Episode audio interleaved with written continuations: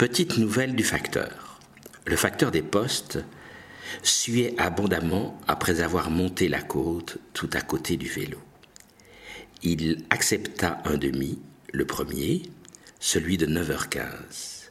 Il le but cul sec. La mousse laissa une trace de moustache blanche qu'il suça d'un air de diva. Il s'essuya le front, la nuque, et passa machinalement son mouchoir sur le renfort de cuir de la casquette d'uniforme. Il me livra le courrier au joli timbre et aux voies aériennes. Il remonta dans la fourgonnette, rôta son café froid et s'arracha du parking dans une crépitation de grenailles sédentaires.